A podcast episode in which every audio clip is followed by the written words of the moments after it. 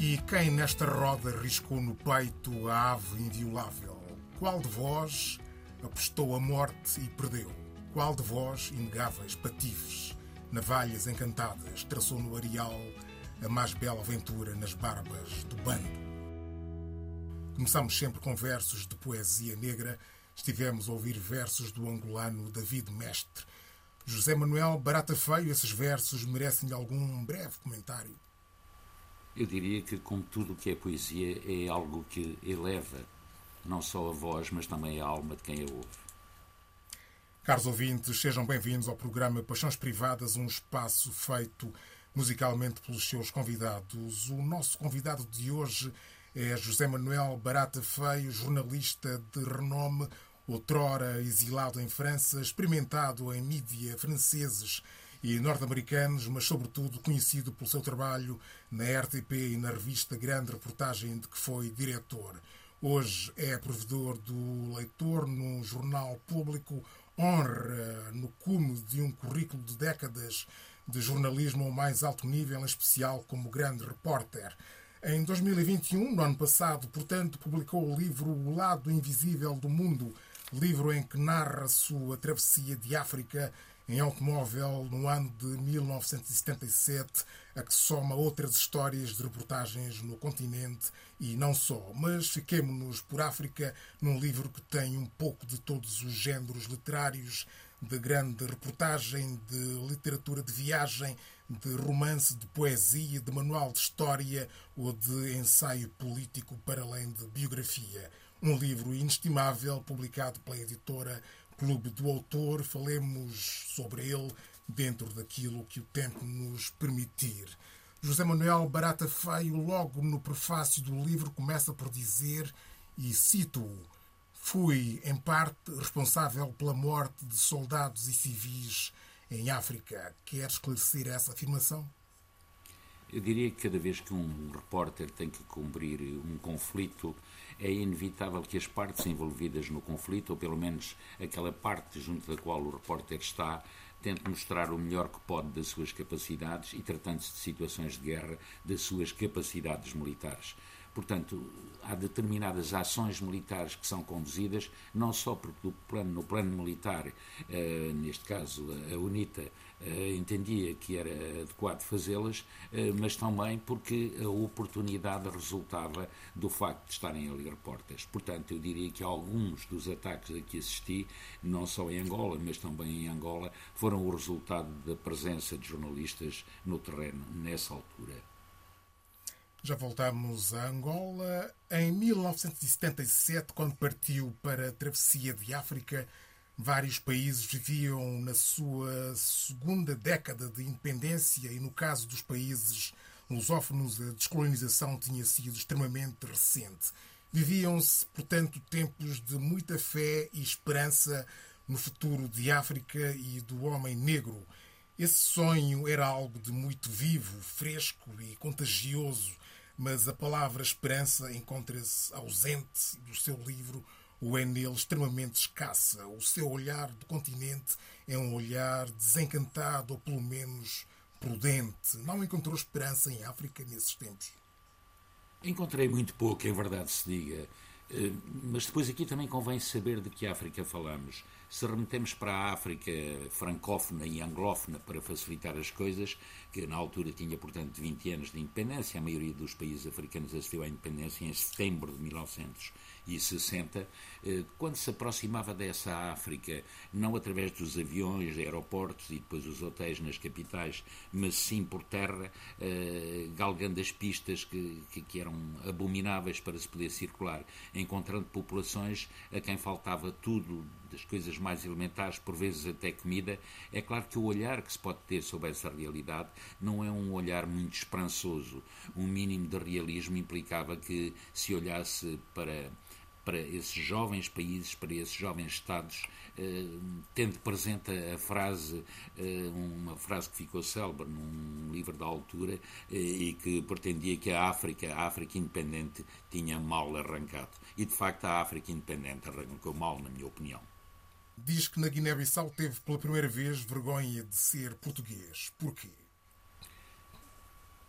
Olha, por um conjunto de razões, a mais importante das quais é o facto de, uh, sendo eu alguém que sempre contestou o regime ditatorial, que se exilou ainda muito novo, não só por razões da, da, guerra colonial, mas também por razões de ordem política, porque discordava profundamente da natureza do regime salazarista, eu uh, fui para a África com uma visão, diria, eh, com uma certa tendência para tentar perceber aquilo que eram as motivações profundas dos africanos. Eh, ora, os africanos não podiam ser reduzidos apenas àqueles que tinham combatido a ditadura, eh, porque a esmagadora maioria das populações não o tinha feito e alguns tinham lutado ao lado do exército português.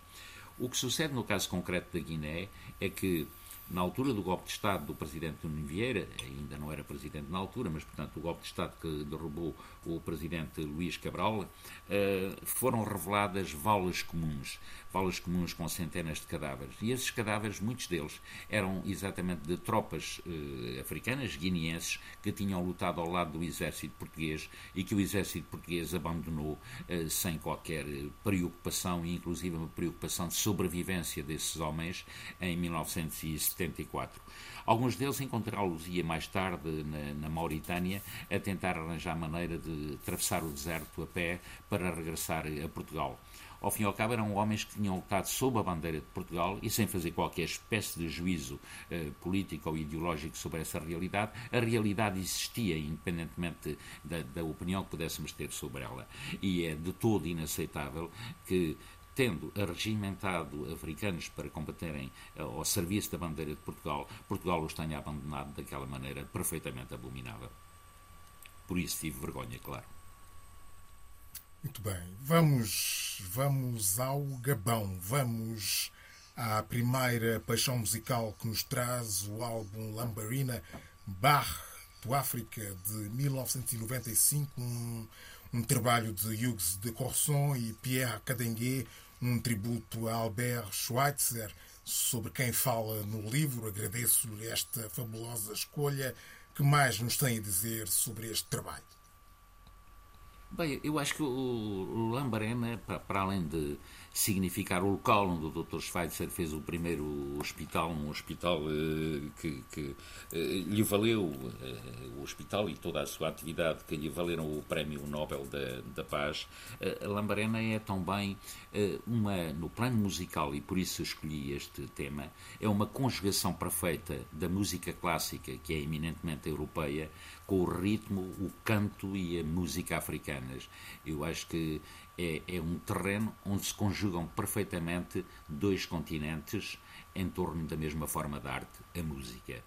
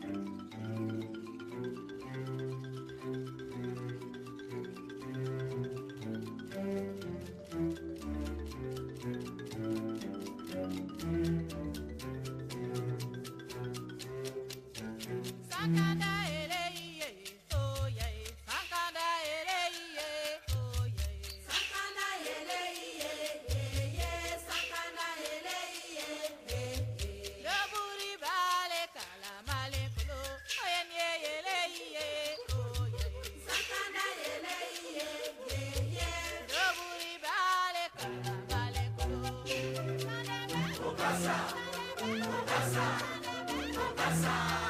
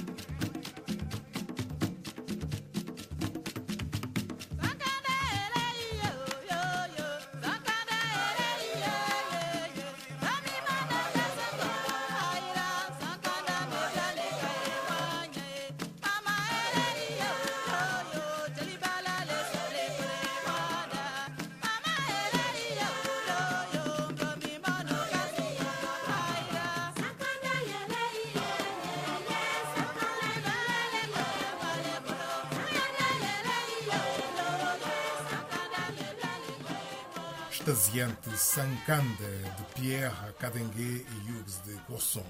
Antes de entrarmos em território angolano, faço-lhe uma pergunta curiosa. Sentiu-se atraído, digamos assim, pela cidade de Brazzaville?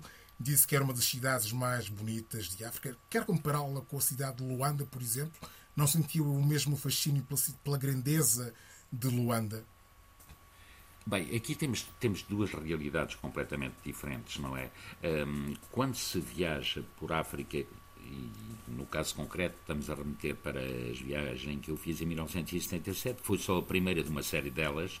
Eh, aliás, em 1977 eu não consegui entrar em Angola, eh, acabaria por entrar várias vezes mais tarde e algumas delas até clandestinamente. Mas quando se viaja por, eh, por África, nós somos obrigados a constatar que, sobretudo no que diz respeito a Angola e Moçambique, o índice de desenvolvimento dessas duas capitais era infinitamente superior ao de qualquer outra capital eh, da, da, eh, africana, eh, se excluirmos a África do Norte e a República Sul-Africana. Hum, Como teve a oportunidade de me dizer em determinada altura o, o, professor eh, Jaca Jamba, que era o Ministro da Cultura da, da UNITA, eh, quando se olhava para essas cidades, e não só para as cidades, mesmo para as cidades do interior de Angola, não só para as capitais, mas também para as cidades do interior de Angola, e mesmo para algumas aldeias perdidas, como por exemplo Mavinga, que fica nas chamadas terras do fim do mundo, na faixa de Caprivi, no, sul, no sudeste de, de Angola, eh, dizia-me ele, olha-se para isto e nós percebemos que os portugueses tinham vindo para ficar. Bom, não ficaram e era natural que não ficassem, mas o facto é que houve um desenvolvimento uh, dessas, desses territórios, dessas cidades, uh, que não tem comparação possível com nenhuma outra que eu tenha conhecido em África na, na, na, altura. É certo também que esse desenvolvimento se fez muito porque a ditadura em Portugal foi empurrada pela guerra uh, colonial e por uma questão de lógica, pretendendo que as colónias eram parte integrante de Portugal, sentiram a necessidade de as desenvolver. Mas, independentemente das razões que levaram a esse desenvolvimento, o facto é que não havia comparação possível entre qualquer cidade africana e, e, e Luanda ou, ou, ou, Maputo, ex-Lourenço Marques. Eram, de facto, cidades muito mais desenvolvidas sob todos os pontos de vista. E depois, quando se saía de lá para o interior, ao contrário do que acontecia com as outras capitais africanas, que era uma espécie de vitrine, de montra do país, onde tudo parecia perfeitamente evoluído. Uh, 20 km a seguir, nós já não tínhamos estradas, já não tínhamos qualquer forma uh, de, de, de de encontrar resquícios de desenvolvimento. No caso angolano, como aliás no caso moçambicano, mas é mais flagrante no caso angolano, eh, o mesmo desenvolvimento que se encontrava nas grandes cidades, proporcionalmente encontrava-se depois em todo o território angolano e moçambicano. Angola constitui um dos capítulos mais marcantes do livro. A sua passagem pela zona controlada pela UNITA durante a Guerra Civil, a Jamba, é uma das sequências fundamentais do livro. Considera, por exemplo, que Jonas Savimbi foi um dos líderes africanos mais brilhantes que conheceu. O que é que sentiu quando soube da morte de Savimbi? Bem, eu diria que a morte de Savimbi era quase inevitável, não é? Eh, se nós eh, olharmos para aquilo que foi a UNITA e aquilo que foi Savimbi no contexto da Guerra Fria, entendia-se perfeitamente que ele eh, tinha apoios que se estendiam não só da África do Sul eh, e de uma boa parte de países africanos, como por exemplo Marrocos, atravessavam o Atlântico e encontravam suporte, um apoio muito flagrante e muito evidente nos Estados Unidos eh, da, da América. Quando a Guerra Fria acabou, eh, todas essas potências, sobretudo os americanos, deixaram de olhar para Savimbi como um possível instrumento político e militar que iria contrariar, capaz de contrariar o MPLA e os apoios que o MPLA tinha do Bloco de Leste. O Bloco de Leste, de certo modo, desmoronou-se, Cuba sozinha não tinha capacidade para afrontar os Estados Unidos e, e Jonas Savimbi foi deixado um pouco à sua sorte. Portanto, quando ele morreu, eu diria que morreu um símbolo da Guerra Fria e que triunfou a chamada Realpolitik, a política das realidades, e essa política das realidades exclui sempre aqueles que já não servem. A propósito da guerra em Angola, às tantas lembra essa frase certeira que diz: a verdade é sempre a primeira vítima da guerra. Perante tal alerta, pergunte-se como é que se faz jornalismo de guerra consciente quando não há uma verdade clara, quando o jornalismo se torna ele próprio parte da guerra. Bem, o jornalismo tornar-se parte da guerra é perigoso, não, não convém que assim seja, uh, é mesmo condenável que assim seja. Mas o facto é que, uh, se, se, o jornalista está precavido, se ele sabe que o propósito do, do, dos exércitos e dos políticos uh, é exatamente tentar convencer as opiniões públicas da justeza dos seus pontos de vista, ele já vai para lá de pé atrás. Ou seja, a sua principal função será testemunhar aquilo que vê, mas situá-la sempre num contexto que é o contexto de não se esqueçam que isto que eu estou a dizer e que isto que eu vos estou a mostrar é o resultado de uma conveniência tática e estratégica por parte do exército ou do movimento de guerrilha com o qual eu estou, no qual eu estou integrado neste momento como, como repórter. Creio que essa é a questão fundamental. Dando um salto para a atualidade, o que é que espera das eleições em Angola deste ano? Que leitura faz da realidade social e política nesse país? Eu, infelizmente, eu já não vou a Angola há muito tempo, já não vou à África há muito tempo e, portanto, a leitura que eu posso fazer é sempre uma leitura, de certo modo, teórica. Mas eu devo confessar que fiquei, uh, fiquei e estou ainda hoje extremamente agradado uh, com uh, a viragem política que se verificou em, em Angola com, com a saída do presidente José Eduardo dos Santos. eu creio que Angola, neste momento, é talvez o primeiro caso na história política da África, desde as independências, onde um regime está a tentar, pelo menos, servir um povo e não a servir-se do povo em benefício próprio. Isso pode acontecer vagamente em alguns países pobres. Eu lembro-me, por exemplo, o coronel Kounché, que é presidente do, do, do Níger, foi um homem extremamente íntegro. Mas, como dizia Savimbi, é fácil ser íntegro quando não há riqueza à disposição. Ora, Angola sendo extremamente rico falo dos diamantes, do petróleo, do ouro, enfim, todas as riquezas que Angola tem, a tentação do diabo é, é muito grande, muito, muito grande. E a história política de Angola, desde as independências eh, eh, até há relativamente pouco tempo, foi de facto a história do aproveitamento dessas riquezas eh, em, em, em benefício de uma minoria e não do povo angolano no seu conjunto. Eu acho que isso se alterou profundamente com o novo presidente e ele arrisca-se a ficar para a história como o primeiro homem político de África impoluto, com uma preocupação de bem público mais do que bem privado, num país rico. Muito bem, escutemos a sua segunda paixão musical, Miriam Makeba, a diva inesquecível e destemida, que marca, que memórias ela deixou na sua vida. Bem, eu acho que ela é uma das grandes vozes da música africana. Hum, talvez melhor do que ninguém, ela soube conciliar a arte, o canto, no caso dela, com o combate contra o apartheid. Uh, e nessa, essa conjugação foi um, um, uma, uma luta extraordinária pela dignidade e pela liberdade do povo africano. Por outro lado, ela era também alguém que conseguia combater, eu diria que com, com, com músicas onde, onde, havia um fundo de alegria, muito típico dos povos africanos, eh, combater com alegria, passa, passa a expressão, eh, o, o, horror do, do, do apartheid tenho por ela uma grande admiração e a música que escolhi, o Pata Pata, foi aliás a última música que ela cantou antes de morrer no palco em Itália em 2008.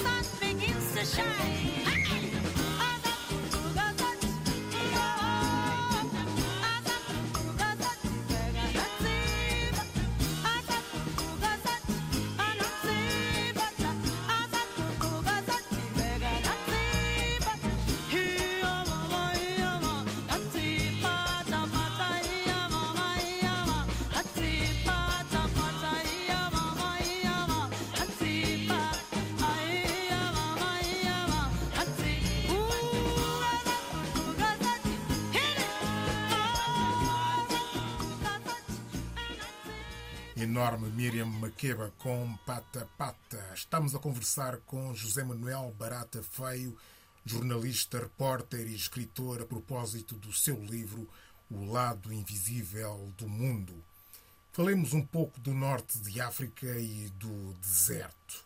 Às tantas escreve, e cito, a poeira embota-me os sentidos e apaga o exterior, todo o exterior. Ao cortar os laços que me unem ao mundo, que me rodeia ao retirar-me o mundo exterior, a tempestade de areia não só me isola, como me empurra para dentro de mim, bem fundo, até ficar sozinho comigo, mesmo e com o meu passado. No livro, o deserto quase nunca surge como algo de belo, mágico ou grandioso, surge como uma linha de sobrevivência, um espaço intimidatório, um cerco ominoso. O deserto para si é ou foi uma maldição, não se sentiu livre no deserto, como alguns dizem sentir-se? Bem, eu não diria que o deserto foi ou é uma maldição. Hum, sabe, há, há, há, uma grande magia nos desertos e essa magia pode resultar do facto de, efetivamente, em situações extremas de tempestades de areia, o, o, o, o deserto nos confrontar com nós mesmos, eh, sem nos deixar margem para fazer eh, batota, porque eh, retira-nos tudo o que é o exterior, retira-nos todos os sentidos. A, a, a, poeira microscópica entra em todo o lado, por conseguinte, ela entra na boca, nas orelhas, no nariz, é, é, é, nos ouvidos. É, é, ela apaga o mundo exterior. E quando o mundo exterior está apagado, tudo o que resta a um homem é olhar para dentro de si, para o interior. E aí encontrará o que melhor e pior tem, uh, todos os demónios que, que, que, o, que o assaltaram durante a vida e todas as dúvidas que tem naquele momento. Digamos que isso é um lado do deserto. O outro lado é a beleza física, uh, geográfica do, do, deserto em si.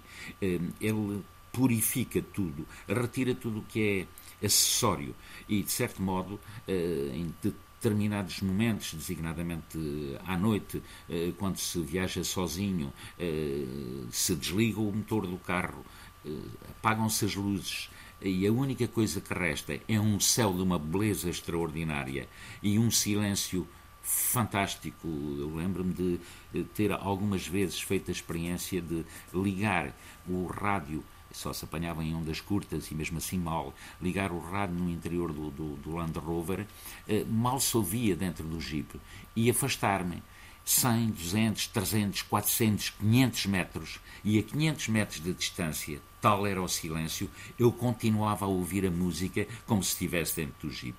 Isso só pode acontecer no deserto e, portanto, digamos que se há um sítio onde eu gostaria de regressar é ao deserto do Sara e a alguns pontos em particular do deserto do Sara.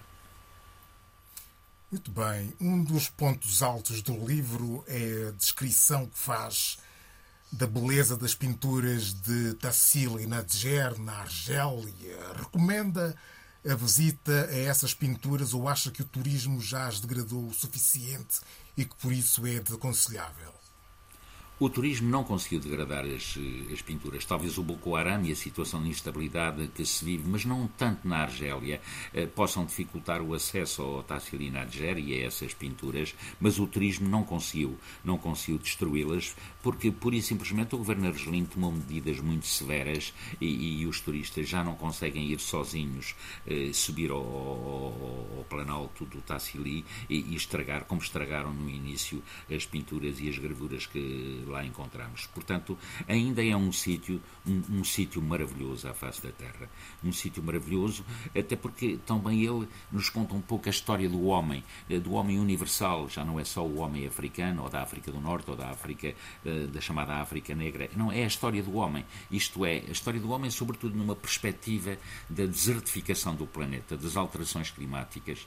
Eh, as primeiras pinturas do Tassili Nadjer mostram que aquele que é hoje um deserto foi inacreditavelmente, quando ali se está, um sítio fértil, com animais, com rios, com peixes, inclusive com crocodilos. O último crocodilo do, do, do Tassili Nadjer eh, foi morto quando eu lá estive em 1980 e fiz uma, uma reportagem. Tinha sido morto há apenas 60 anos, em 1920. E depois esse mundo todo foi-se desmoronando aos poucos. Uh, veio a seca, uh, os animais começaram a morrer, os rios secaram, deixou de haver peixes, depois, como, como, os homens eles mesmos deixaram de ter com que alimentar-se e também foram partindo até ficar ali apenas um imenso silêncio, esse sim, um deserto total e absoluto mas é um mergulho na história do homem e um grande alerta para a necessidade que nós temos de controlar hoje a evolução do planeta no sentido de impedir que ele se transforme todo e todos nós eh, num deserto e nós em habitantes dele. Alguma vez, alguma vez teve medo de morte nas suas andanças por África? Oh, sim, várias vezes. Várias vezes. Eu fico sempre muito surpreendido quando às vezes vejo alguns jovens, sobretudo jovens repórteres, dizer que não tiveram medo. É claro que se tem medo. Claro que tem medo. Não, é, é impossível não se ter medo. Aliás, eh, o, o, problema não se pode pôr sequer nestes termos, uh, ter ou não ter medo. Claro que se tem medo quando se está debaixo de um bombardeamento, que é um bombardeamento de artilharia, portanto feito às cegas, tem-se medo. Quando se cai numa emboscada e disparam sobre nós, uh, tem-se medo. Tem-se medo em imensas uh, circunstâncias. Tem-se medo quando nos sentimos perdidos no meio do deserto e não sabemos se temos água que chegue para poder chegar a um ponto e que ponto e onde é que ele está. Portanto, nós temos medo. eu sempre tive medo. Tive medo inúmeras vezes. O que tentei fazer, e creio que fiz, foi vencer esse medo resistir-lhe e continuar. Mas medo tive, ah, isso tive. Com o advento das novas tecnologias de televisão por cabo, da internet, das redes sociais, no mundo em permanente estado de direto, existirá ainda algum lado invisível? O que significa fazer reportagem, fazer grande reportagem hoje? Sabe, eu acho que esse lado invisível, de certo modo, até se hum, acentuou, no sentido em que uh, o, o que nós temos hoje houve uma alteração profunda dos meios tecnológicos de transmissão da notícia e do acontecimento. Isso é incontestável. Mas o que é que nós sabemos, em verdade, das realidades que estão subjacentes aos meios tecnológicos de transmissão da notícia ou do acontecimento? provavelmente sabemos menos hoje do que sabíamos de antes, porque de antes tinha que ir lá alguém testemunhar. Hoje nem sequer é necessário. Eu posso dar um exemplo concreto. Isto é, uh, no momento em que o Desmond Tutu faleceu, a semana passada, uh, essa notícia caiu instantaneamente nos telemóveis de, de, de, de milhões e milhões de pessoas no mundo inteiro. Ficaram a saber instantaneamente que ele tinha morrido, mas não sabem quem ele é não sabem quem ele foi. Portanto, os meios tecnológicos de transmissão da notícia são isso e nada mais do que isso. Eles não nos permitem estar mais perto, eh, antes pelo contrário. Acho que no plano do conhecimento estão a contribuir, se nós não tivermos cuidado, para que nos afastemos cada vez mais uns dos outros, para que nos tribalizemos, eh, para que eh, a nossa informação seja cada vez mais fornecida por pessoas que pensam como nós pensamos e que fazem parte da nossa tribo. E essa, essa, essa tribalização do indivíduo exclui o coletivo, exclui as outras tribos. E não nos dá uma imagem do homem, dá-nos uma imagem de uma tribo que não é a mesma coisa.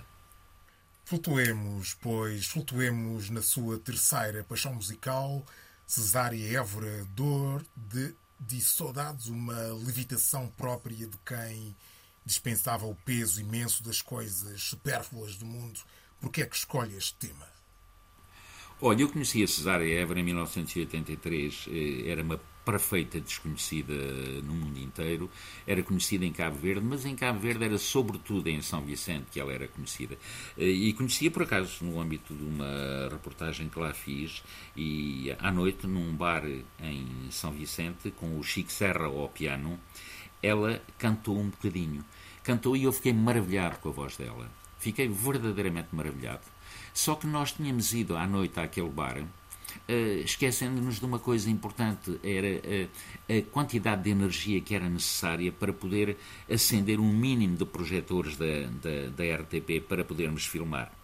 E assim que tentámos, uh, a Cesária Erva estava de acordo, assim que tentámos, a luz veio abaixo e, e não, não, não pudemos filmar. Então eu combinei para o dia seguinte, com a ajuda do Chico Serra, voltarmos lá e filmarmos, levando baterias ou que a equipa técnica arranjasse maneira de ir buscar energia onde fosse necessário para a poder filmar. Bem, acontece é que no dia seguinte a Cesária Évora chegou e tinha mudado de opinião, estava com mau feitio e não quis cantar. Foi uma grande mágoa com que eu fiquei, uma enorme mágoa com que eu fiquei, porque ela teria sido descoberta, e a palavra aqui é, é essa mesmo, teria sido descoberta, ela estava escondida ali, teria sido descoberta mais cedo, não teria sido através de Paris, teria sido através de Lisboa, mas eh, a humanidade teria podido ouvir aquela voz extraordinária, que eu chamo uma voz do Atlântico, teria podido ouvi-la mais cedo e, sobretudo, com uma autenticidade que a Cesária Évora perdeu. Um, em Paris. Um, quem não a ouviu cantar em São Vicente não pode imaginar o que a técnica de controle da voz, eh, toda a técnica que os, os, cantores têm que utilizar para poderem cantar como se acha adequado que eles cantem, eh, quanto essa técnica matou de, de Cesária Évora e da voz dela. Ela já não cantava com, com, o coração e com as tripas, já não canta nos discos que ouvimos hoje. Ela canta é segundo as normas uh, que lhe foram inculcadas para poder cantar de uma maneira, digamos, uh, não selvagem, mas de uma maneira civilizada. Ora, Cesária Évora era uma rebelde, uma rebelde extraordinária, uma selvagem fantástica, e a voz dela, em meu entender, ficou muito castrada pela passagem dela por Paris e pelas escolas de canto.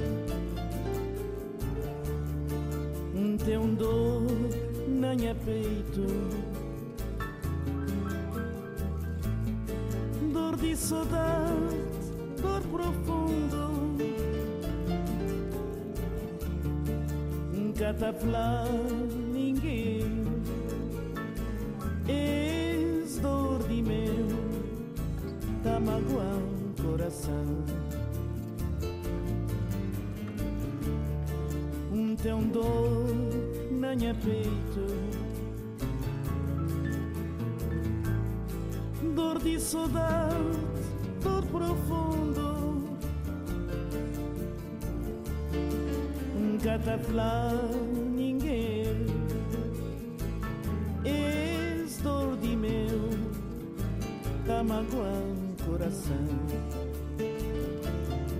És dor, tá doetando, tá doendo que amor. Ele tem fadigado. És dor de meu dor di cresceu ele tem tormentado es dor tá doitando tá doendo como amor ele tem fadigado. Es dor di meu dor di cresceu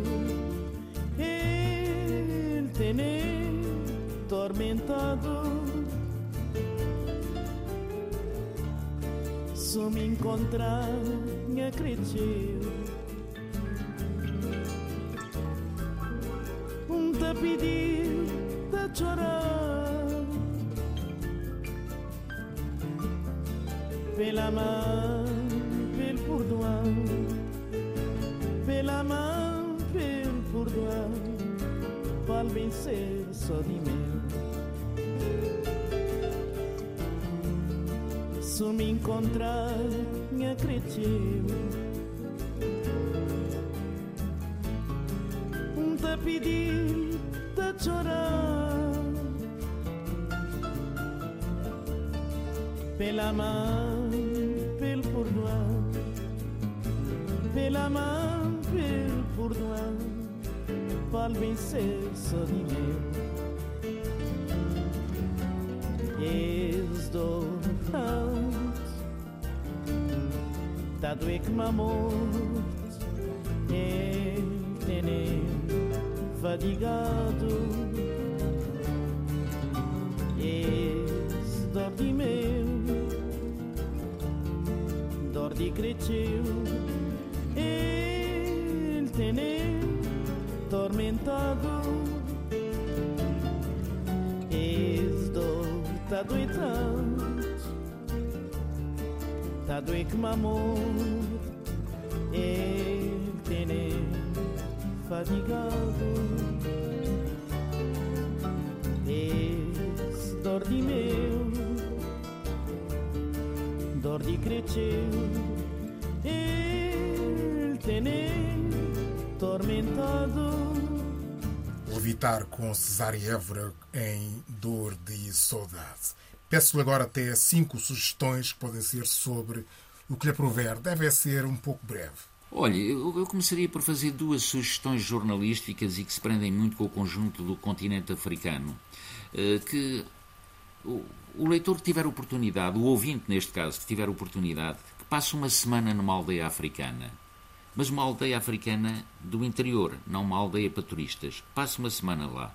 E depois que passe uma semana no campus de uma grande universidade africana, para ver a diferença ou para ver várias diferenças. A primeira é entre a realidade do interior da África e depois as grandes cidades. A segunda era para perceber até que ponto o futuro da África está hoje e cada vez mais dependente de uma juventude que está a sair altamente qualificada das universidades e que eu espero sinceramente venha muito em breve a tomar o poder, fazendo prevalecer o interesse público o interesse dos povos africanos sobre o interesse privado dos governantes, que é o que tem acontecido, infelizmente, até agora em muitos sítios, não é? Essas são duas sugestões, eh, digamos, como repórter jornalística. Depois fazia duas sugestões turísticas. Uma delas prende-se exatamente com as pinturas rupestres do Tassili Nadjer. Uh, vão lá, se querem de facto ficar maravilhados e terem ali, em concreto, diante de nós, o filme daquilo que é o declínio do planeta quando nós exageramos e abusamos e o maltratamos. A segunda visita, olha, era exatamente para a ilha de São Vicente, uh, em Cabo Verde. Porque a ilha de São Vicente é um dos sítios do mundo onde podemos levar um dos melhores banhos de música que um homem ou uma mulher pode apanhar, onde quer que seja. E depois uma quinta e última sugestão. Olha, faço, uma, faço um pouco. É, ela é mais interesseira do que literária. Quem gosta da África, uh, leia o, o, o, livro, leia O Lado Invisível uh, do Mundo, porque hum, é uma espécie de convite que eu faço ao leitor para viajar comigo na África daqueles tempos. Acho que era bastante uh, útil, sobretudo porque o que está no livro não são as minhas memórias. Eu acho que as memórias do jornalista raramente têm muito interesse. O jornalista não é Churchill nem é de Gaulle, portanto, é só um jornalista. Não se trata de memórias, não se trata de mim. Trata-se sim daquilo que eu testemunhei. E esse testemunho da África na altura, hum, creio eu, explica muito das situações que ainda hoje lá se vivem, sobretudo em toda a zona do Sahel, eh, onde os massacres se repetem praticamente todos os dias. Muito bem, e para terminar, fiquemos com a sua última paixão musical. Voltamos a Cabo Verde para escutar Travadinha e o seu violino e as suas cordas. O que nos diz sobre ele? Bem, digo-lhe sobre ele digo sobre Cabo Verde. Acabámos por falar várias vezes de Cabo Verde e a culpa ou o mérito é meu, mas eu tenho uma admiração muito particular por Cabo Verde e pelos cabo-verdianos. Uh, aliás, logo de entrada convém deixar claro um ponto: é que de todas as ex-colónias portuguesas, como aliás de todos os países africanos, o único que evoluiu muito positivamente desde as independências, por oposição ao retrocesso quase geral e global do continente africano, o que evoluiu, mais evoluiu uh, positivamente, foi, foi Cabo Verde. E isso é extraordinário. Isso devia ser relembrado muitas vezes, eh, como um exemplo daquilo que os africanos podem fazer quando se empenham eh, em, em, em governar os seus povos numa perspectiva do bem público, do bem das comunidades, do bem das pessoas que vivem nos países que eh, estão, estão a, a, a dirigir. E nesse sentido também. A música de Cabo Verde, pelas razões que eu já invoquei quando falei de Cesar e Évora, a, a música de Cabo Verde recorda-me um pouco, aliás, foi uma das reportagens falhadas da minha vida, recorda-me um pouco a música universal. Ou seja, o que eu entendo é que a conjugação dos instrumentos musicais vindos de vários sítios do mundo uh, e que se junta na morna, por exemplo, será uma forma de música universal, mais cedo ou mais tarde como mais cedo ou mais tarde eu penso que o homem cabo-verdiano será o homem do planeta, o, o homem uh, sem raças, uh, sem cores, sem culturas, porque nele se funde tudo isso, nele e num só se funde tudo isso, e porque todos nós, seres humanos, somos um só e iguais. José Manuel Barata Feio, muito obrigado por ter sido convidado do Peixões Privadas. Muito obrigado pelo convite. Obrigado.